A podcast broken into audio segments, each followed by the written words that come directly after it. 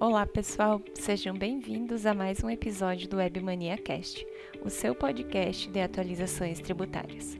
Meu nome é Graziane Carniel, analista aqui na Webmania, e hoje nós vamos falar sobre as alterações referente à NFCE no estado da Paraíba. O governo do estado da Paraíba promoveu diversas alterações no regulamento do ICMS, relativas à nota fiscal de consumidor eletrônica, a NFCE, tendo em vista a publicação do ajuste CINEF 4/2023, 10/2023 e ajuste CINEF 13/2023. E também quanto à possibilidade de inscrição única com centralização de escrituração para o produtor rural ou extrator em determinadas situações. Então, destacamos que foram incluídos, com efeitos a partir de 1 de junho de 2023, os seguintes eventos relativos à NFC: o evento de conciliação financeira, registro do emitente da NFCE para informar a transação financeira referente à operação, cancelamento do evento de conciliação financeira,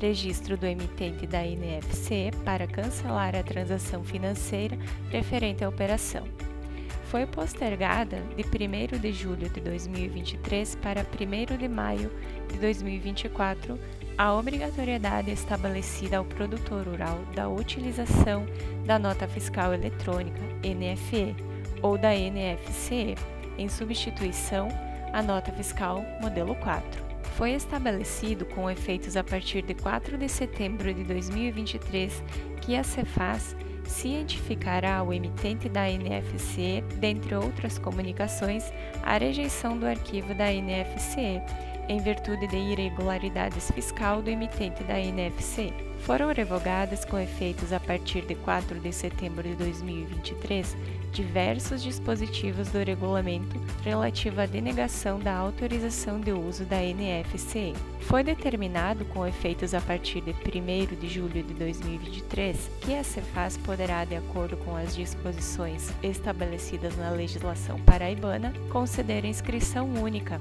com centralização da escrituração dos livros fiscais e do pagamento do imposto ao produtor rural ou extrator que explore propriedades situadas no mesmo município. E aí, você gostou desse conteúdo?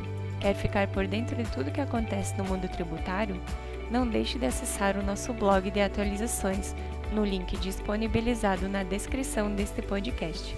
A gente fica por aqui e até o próximo episódio.